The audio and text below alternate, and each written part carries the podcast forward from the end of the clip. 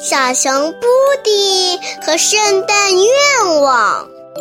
从十二月一日到十二月二十四日，每天一个故事，每天收集一个圣诞愿望。圣诞倒计时开始啦！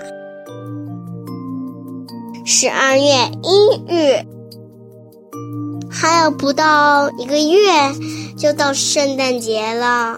小熊布迪趴在桌子上给圣婴写信：“亲爱的圣婴，我只有个大大的愿望，我不想一个人过平安夜。”我希望有好多好多朋友来陪我。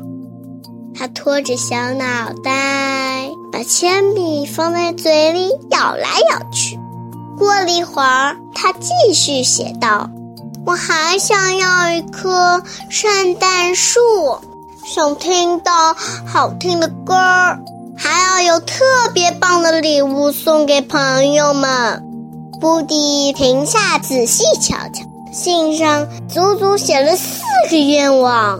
布迪挠挠耳朵，又写道：“亲爱的圣婴，你看吧，假如我的愿望太多了，你划掉几个就是了。”布迪，信写完了，布迪坐在椅子上，把信又读了一遍，然后他满意的点点头。